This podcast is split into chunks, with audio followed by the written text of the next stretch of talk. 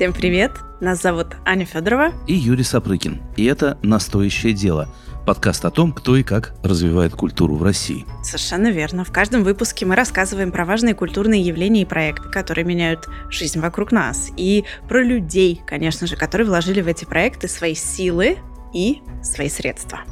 Это проект форума доноров и студии подкастов «Шторм».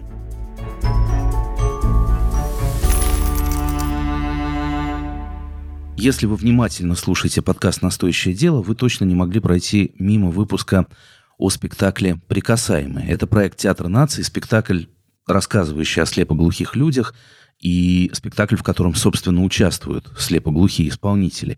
И это один из самых дорогих для нас выпусков.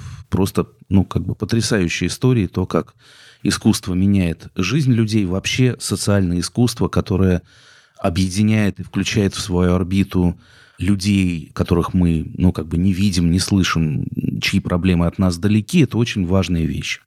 Но помимо тех культурных проектов, которые делают, скажем, людей с ограниченными возможностями или людей с инвалидностью своими участниками, есть еще одна проблема. Люди с инвалидностью как зрители, как аудитория, как потребители культуры – не просто как герои или участники тех или иных произведений, но как, как обычные люди, которые вот так же, как все по воскресеньям хотят пойти в музей или на спектакль. И это проблема, которая до последнего времени не то что не была решена, а даже особенно не была сформулирована. Она таким образом не ставилась. То, что российские музеи, например, для людей с инвалидностью, они ну, приспособлены очень плохо, и эту часть аудитории там ну, как-то традиционно не ждут.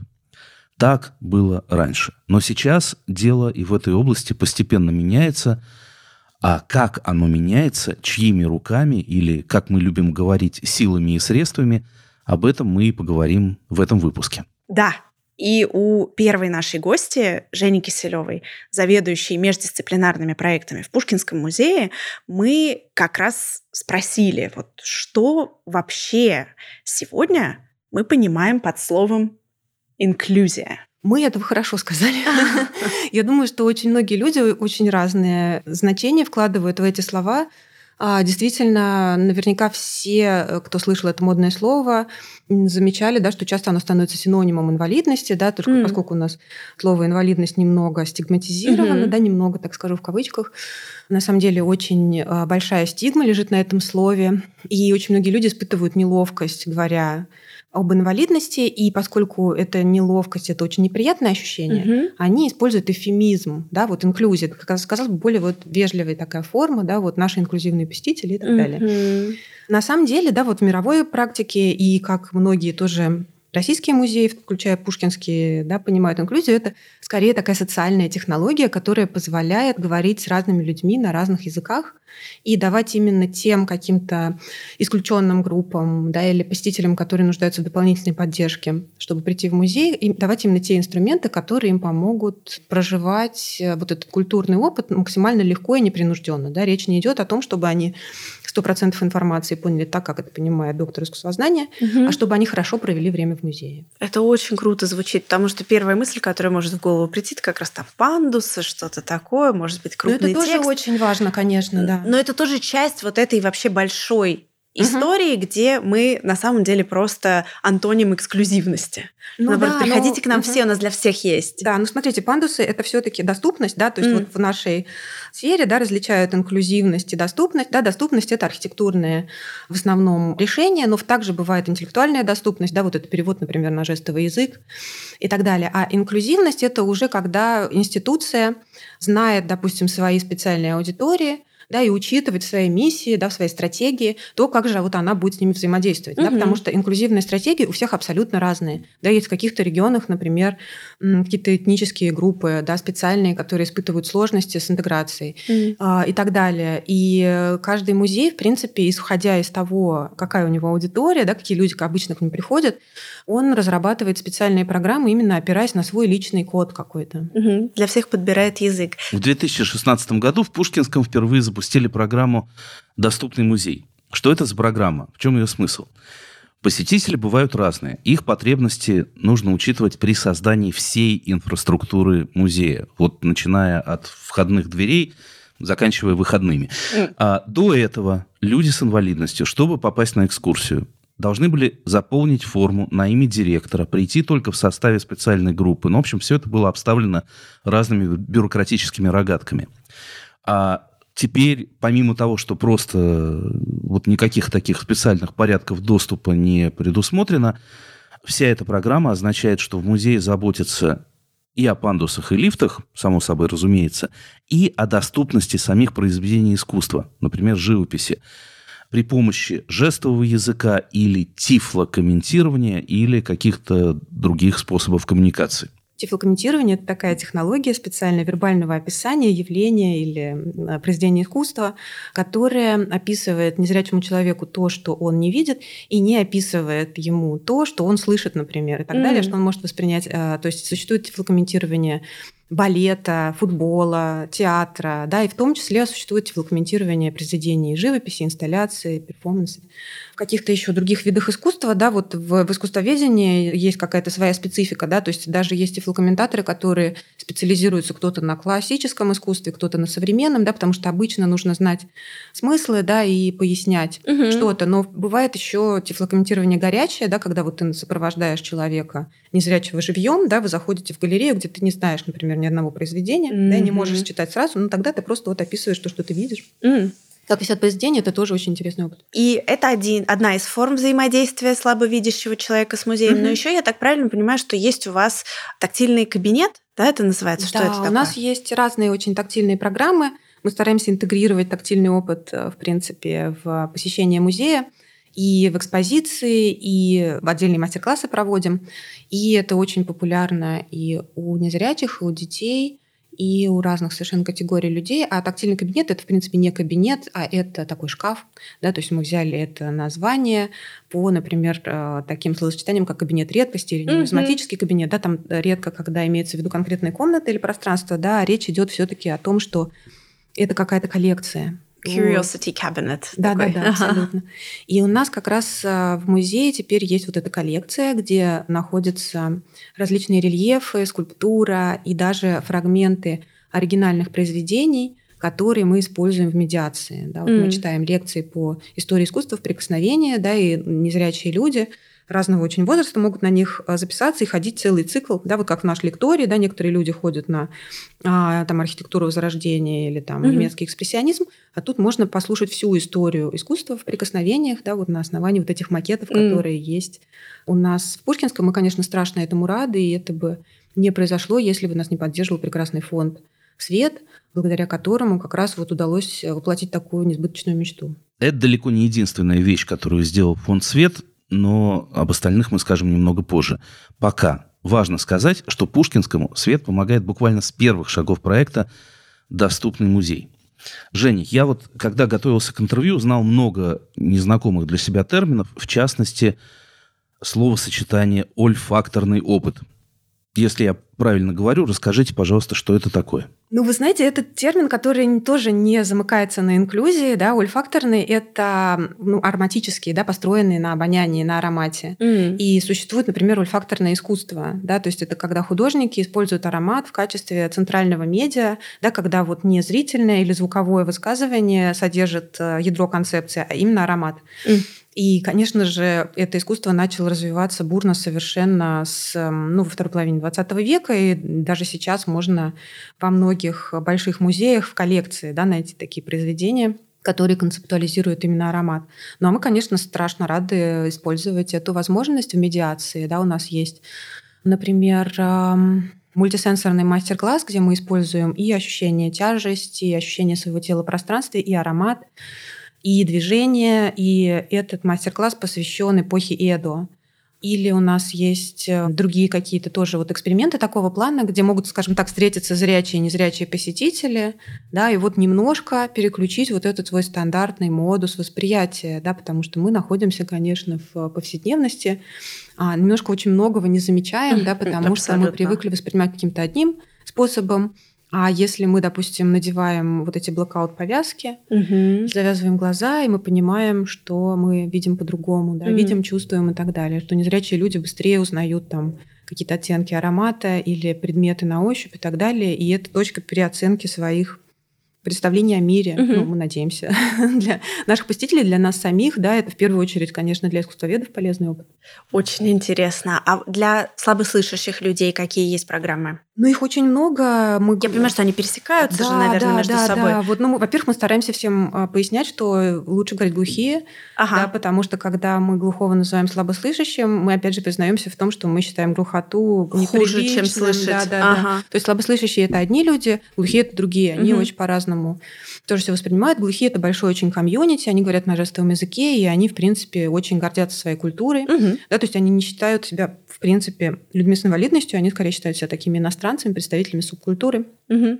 Вот, у них там свой юмор, они очень быстрые, они обладают какими-то ну, сверхспособностями в отношении координации движений там, угу. и так далее. И, конечно же, у нас есть масса вот таких базовых программ, которые есть во всех музеях. Да, вот это просто очень много экскурсий на жестовом языке, перевод основных событий на жестовый язык и так далее.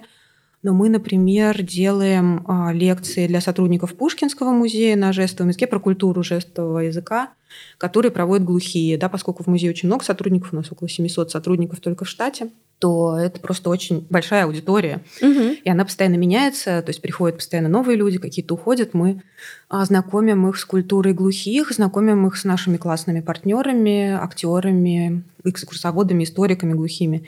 И люди начинают понимать, что, в принципе, ну, как бы наши миры не настолько раздельны, да, у нас очень много общего и так далее. Можно сказать, что сейчас есть такой небольшой комьюнити глухих, которые полюбили музеи. Mm. Вот существует такая тусовка любителей культуры. То есть не все сначала было просто, да, потому что сначала глухие говорили, о, музей очень скучно, нет, не пойду. Мне было интересно, кстати, да, то есть вот все-таки инклюзивные программы притягивают э, зрителя своего или был спрос изначально, вот сейчас я понимаю, mm-hmm. что его не было. То есть этот увеличивает аудиторию довольно серьезно. А, вы знаете, да, это такой вопрос на самом деле с подвохом, я бы сказала, потому mm. что очень часто инклюзивные программы как раз обвиняются в том, что людей, ну вот буквально насильно затаскивают да, в музей, mm-hmm. им не важно, куда идти, там в океанариум или в музей, а вот э, их, а, значит, заставляют туда ходить. А, мы вот как раз стараемся делать доступ, да, чтобы э, среди, в принципе, глухих людей есть такой же, по идее, процент людей, интерес к которым теоретически интересное искусство, как, как и среди всех остальных, но угу. просто у них больше барьеров, да, они не читают вот эти вот все просто не тексты на выставках, да, потому что у нас в принципе, уровень чтения и грамотности у глухих сильно упал после того, как на телевидении пропал сурдоперевод, да, система на протяжении 20 лет. Я не знала. И, и им тяжело себе. читать, да, ага. ну, то есть как бы они могут, но это вот, скажем, там вот будете ли вы читать там, ну вот на таблетках, наверное, прочитайте, если вам надо, да, на, да. На, на, вот если вы учили там, я не знаю, в детстве польский, вы можете прочитать, но как бы вы э, для вас это усилие. Ради удовольствия да, я не да, пойду да. читать. А, да. Вот, и там то же самое, да, то есть если это из четырех абзацев состоящий текст про раннее возрождение, и они могут это не прочитать, то они не будут это читать. Mm. А, соответственно, вот адаптация это на экскурсии, она предлагает такую очень привычную им форму, да, то есть ты как с приятелем разговариваешь, тебе рассказывают самые главные байки, mm-hmm. и ты совершенно уже чувствуешь себя завсегдатаем, ты погружен в тему, ты можешь делиться с друзьями какими-то своими наблюдениями и так далее. И вот за, скажем так, вот с момента появления доступного музея, да, с 2016 года у нас появились регулярные вот эти экскурсии, и тоже мы набили кучу шишек, делали очень много разных экспериментов. И вот сейчас есть уже такая ситуация, что на какого-то гида приходят одни люди, на другого другие. Ага. То есть, все есть своя, то есть есть свои звезды. Знаете, как вот в театре. Да. На один состав приходит одна там тусовка, на другой другая и так далее. Мы уже много раз упоминали фонд «Свет», и этот фонд возник благодаря предпринимателю, соучредителю и совладельцу инвестиционной группы «Абсолют» Александру Светакову. У Светакова есть еще другой фонд «Абсолют помощь», но «Свет» — это проект, который целенаправленно занимается инклюзивными музейными проектами. Это его главная и, в общем, единственная специализация. Mm, и у Света для этого даже есть специальный конкурс, который называется «Без исключения». То есть любой музей, который хочет сделать свои программы доступнее, может в нем поучаствовать. И так произошло, если я правильно понимаю, с проектом «Я и город» Музей Москвы.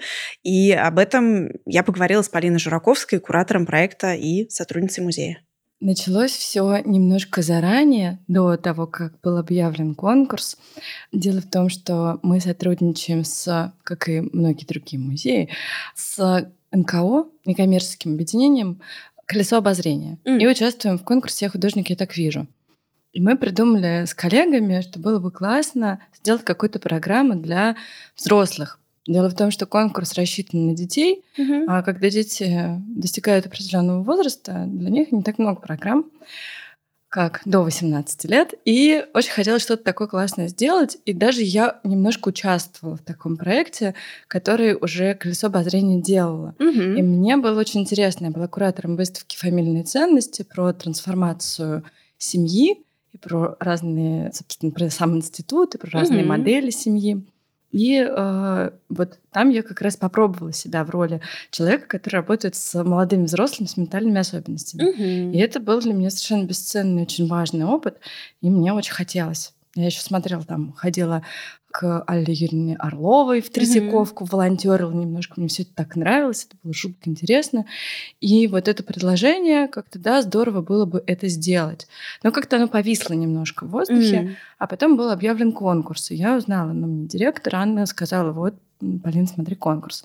Я, а, класс. И это был какой-то очень мощный стимул, потому что одно дело, когда ты думаешь, ну, надо сделать. Надо, надо как сделать. бы сделать. А здесь и дедлайн, и еще и конкуренция. Да, да, и тут ты оказываешься вот в условиях конкурса, а. это тебя супер подстегивает, бешено начинает работать сознание, ты начинаешь там э, прописывать цели, задачи, ты понимаешь, как ты будешь реализовывать это все, потому что мне очень нравится формат грантовой заявки, потому mm. что ты, по сути, вот в условиях такого экстремального, стресса, интенсивного да? стресса ты продумываешь проект, и потом, на самом деле, это супер помогает, потому что ты ориентируешься на все, что ты вот в состоянии этого бешеного соображения написал, и это прямо поддерживает, и ты понимаешь, что ты делаешь там Здорово, дальше, да, то есть абсолютно понятно, ну, с вот. чего это все началось.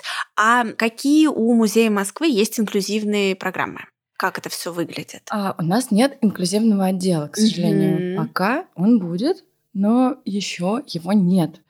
Тем не менее, есть разные проекты, которые очень широко понимают тему инклюзии. Mm-hmm. В частности, вот я, например, с моей коллегой Машей Сакирко занималась темой миграции очень плотно, и мы с коллегами из Третьяковки гаража делали проект «Точка перемещения» mm-hmm.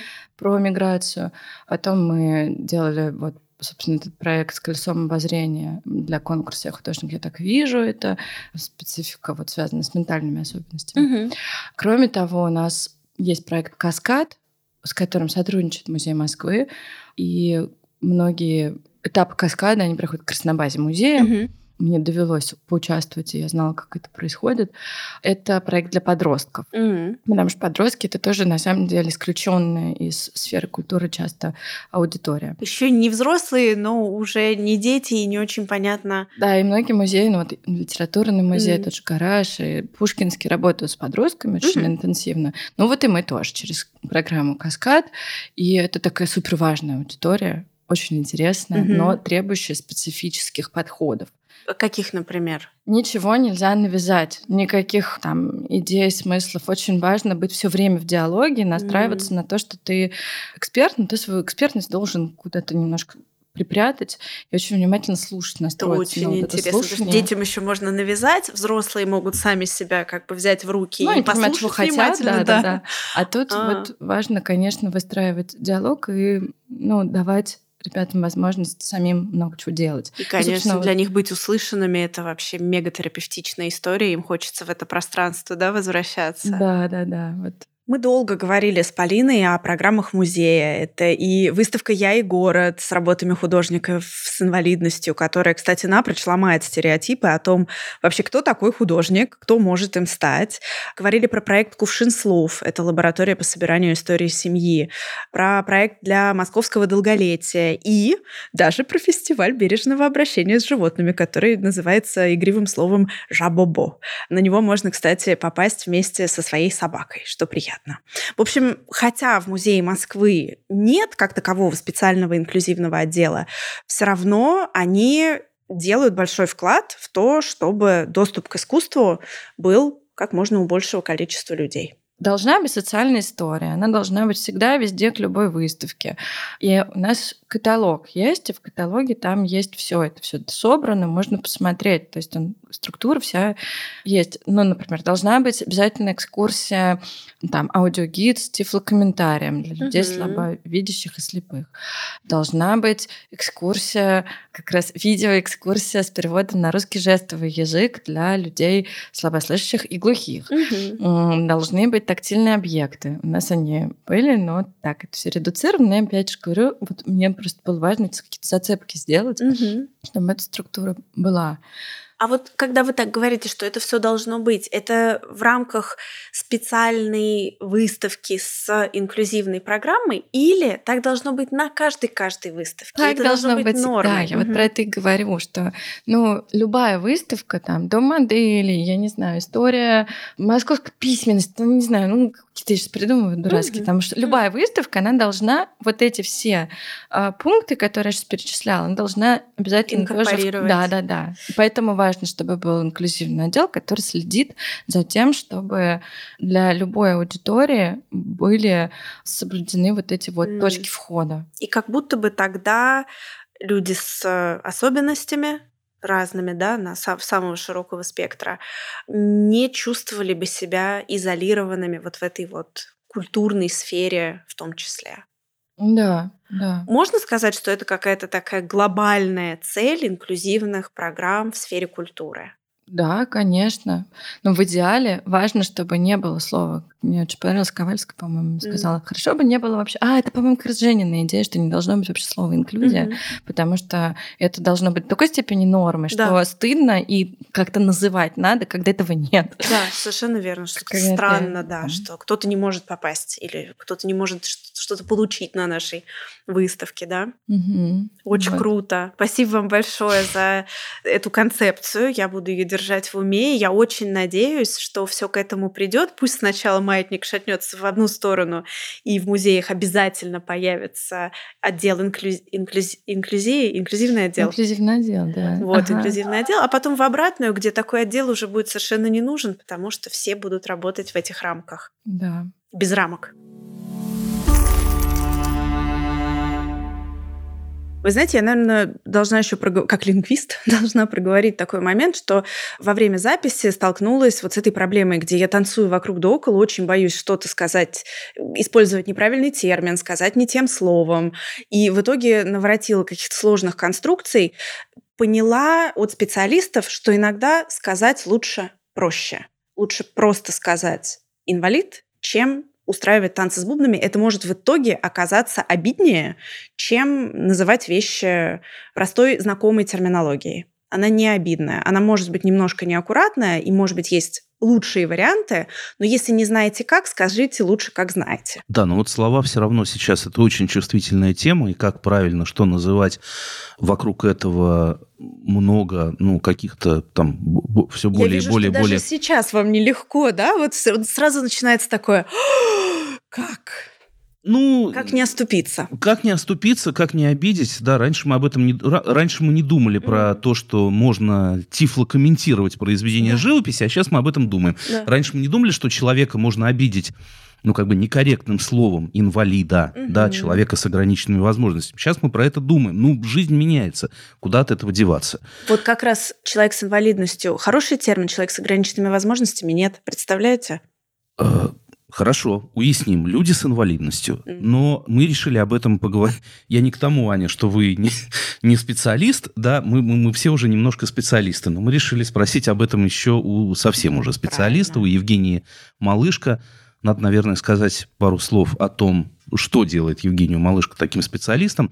Когда мы говорили о Пушкинском в самом начале этого выпуска, мы рассказывали, что когда-то до программы «Доступный музей» людям с инвалидностью, чтобы попасть на экскурсию, надо было заполнять специальную форму, договариваться с музеем, там, включаться в какую-то особенную экскурсионную группу. Так вот, Евгения Малышка, когда никто не понимал, что делать с незрячими посетителями, начала работать в этом направлении. Работать таким образом. Она звонила в музей и говорила, «Здрасте, вот я хочу приехать с группой незрячих людей». На той стороне провода повисает недоуменная тишина я хочу приехать с группой незрячих людей, что вы можете нам показать? Ну, как бы тишина продолжает висеть. Но постепенно-постепенно разговор этот завязывался, продолжался. У Евгении наработалась база контактов в музейной сфере – выработалось понимание того, что дальше делать и в какую сторону двигаться. И сейчас Евгений – это эксперт по созданию адаптации доступных программ и услуг в учреждениях культуры. Ведущая тренингов по пониманию инвалидности. Она активно сотрудничает с фондом «Свет», в том числе ведет тренинги по корректной лексике, что для нас э, Супер важно. как раз важно. И помогает музеям правильно формировать заявки на конкурс без исключения когда музейные сотрудники э, пишут заявки, как будто не очень понимают, о чем и о ком они говорят. А мне кажется важным, чтобы люди говорили ну, не какие-то слова, которые называются правильными, а слова, которые выражают правильные понятия. Я сейчас говорю скорее о лексике, которая либо называет людей, ну, те или иные виды инвалидности, либо людей, либо какие-то, ну, вот, понятия вокруг. Например, вот в том пуле заявок или там еще в одном исследовании, которое я проводила, очень часто слепых и незрячих посетителей называют слабовидящими. Это в корне неверно. Но музейным сотрудникам кажется, что так они как будто смягчают вопрос. Ну и подобных было вариантов много, да, когда говорят, например, не там человек с инвалидностью по зрению, а человек с там, глубокими нарушениями и дальше еще там 10 слов, которые только скорее утяжеляют. Или там человек со слепотой, как с каким-то, не знаю, какой-то болезнью или инфекцией. Вот. Тут нету чего-то категорически... То есть это очень, это очень тонкий момент, да, потому что не хочется говорить вот так правильно, а так неправильно, а хочется скорее говорить, что так корректно и уважительно, а если по-другому, то это снимает, например, там, субъектность человека или показывает, что вы не готовы говорить с человеком на одном языке да, когда, например, люди в разговоре с незрячим человеком не готовы употреблять глаголы «смотреть» и «видеть». Да, там не смотреть кино, а что еще делать с кино. Не осматривать экспозицию, а что еще делать с экспозицией. Вот. Но зачастую людей это смущает. А чего музеям до сих пор не хватает? Не хотелось бы говорить о чем-то физическом или техническом, потому что, как мне кажется, главный элемент доступности это все-таки человек и человеческий фактор. Да, наверное, говоря о человеческом факторе, о открытости, коммуникативной открытости персонала, я не хочу, конечно же, призывать отказываться от доступности там, архитектурной или же информационной. Но смотрите, везде укладывают вот эти прекрасные желтые рельефные линии, на которых сейчас мы все девушки летом ломаем каблуки. Очень просто потрясающе. И зимой, кстати, тоже. И когда нет человека в музее, я никогда не узнаю, куда эта рельефная линия меня переведет, потому что она не говорит со мной человеческим голосом. Когда нет в музее сотрудника, я никогда не узнаю, что есть, например, макет здания или что-то еще. Я просто его не найду. Это не причина не делать макеты, но это причина а, подумать о том, что все-таки в музей мы приходим не почитать таблички, напечатанные шрифтом Брайля, которые наклеены неизвестно где, и надо их еще полчаса потратить, чтобы обшарить все стены и их найти. А в музей приходим за впечатлениями, эмоциональным опытом, за общением, да, вот за чем-то большим, нежели только знания. И вот мне кажется, отвечая да, на ваш вопрос о том, чего же не хватает, мне кажется, что не хватает понимания какой-то мотивации делать, понимания со стороны музея, для чего они будут стремиться вдумываться в инклюзивные программы, в то, что такое инклюзия. Да? А то у нас, знаете, как незрячий человек заходит в автобус, и автобус уже инклюзивный. Ну, как бы нет. Если незрячий человек пришел на экскурсию, эта экскурсия не стала инклюзивной. И вот не хватает, как мне кажется, вот этого понимания, что, зачем делать, как делать, а, нужно ли делать, и что ты получишь на выходе. Потому что если на выходе ты получишь приклеенную возле туалета мнемосхему того, где найти унитаз, ну, от этого музей не станет доступным. Эту мнемосхему никто и никогда не посмотрит. А вот понимать, чем будут пользоваться, кто эти люди, которые будут пользоваться, что ты как музей получишь на выходе. Вот этого понимания все еще не хватает. А зачем музеям вообще инклюзивные программы? Какая у всего этого главная цель? Слушайте, я бы, наверное, сказала, что любая доступность и любая инклюзия — это процесс что у него нет конечного, ну, у него, у нее, у, у процесса, у инклюзии а нет и не должно быть конечного результата. То есть если ты говоришь, что ты достиг доступности, достиг инклюзии, нет, ты достиг какого-то уровня, какой-то промежуточной цели. Потому что, да, сегодня ты что-то хорошее сделал, завтра появились новые средства, новые ресурсы, новые требования, что-то завтра поломалось, ушли сотрудники, пришли новые посетители, то есть это все-таки процесс. В таком глобальном плане, ну, мне кажется, тут очень простой ответ. Незрячий посетитель ходит в музей ровно за тем же, зачем и зрячий. Да, там за общением, за эмоциями, время провести, на других посмотреть, себя показать. Да, и если музей не отделяет одних посетителей от других, то он действительно музей открытый для всех. Только для кого-то нужно сделать точечное освещение, для кого-то контрастную табличку повесить, для кого-то пеленальный столик, для кого-то аудиогид записать. Вот это про разнообразие в жизни.